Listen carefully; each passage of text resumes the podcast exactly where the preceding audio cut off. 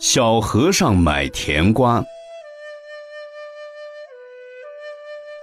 有一个小和尚，每天在庙里潜心研究佛经，参禅打坐。十年后，他感到慧根已生，已有佛心。有一天，方丈突然召集全寺上下，宣布要挑选有慧根的小和尚接任方丈一职。从此，小和尚更加用心，但是过了一段时间，却感到自己不进反退。原来仅有的一点佛心，反而变得若有若无。他很纳闷，于是去问方丈。方丈没有直接回答，却说下午带他一起去集市买甜瓜。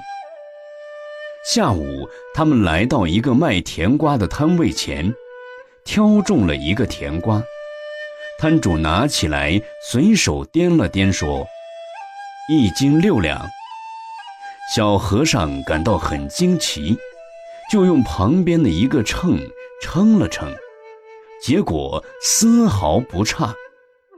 这时候，摊主说：“我卖了四十多年的瓜，绝对不会错的。”小和尚更为惊异，旁边的方丈大师却突然说：“我们只要一个甜瓜，如果你能够猜中有多重的话，这锭银子就归你了。”说着，拿出了一锭银子，大家一看，足有一两重，够买摊主所有的甜瓜了。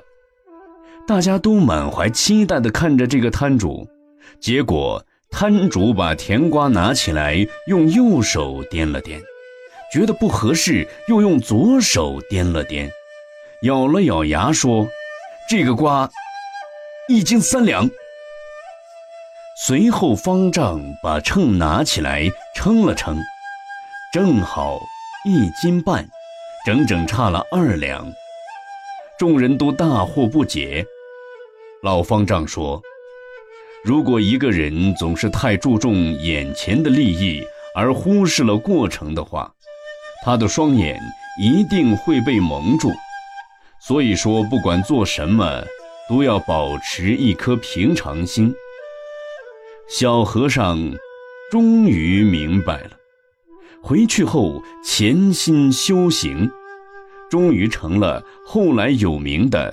大愚禅师。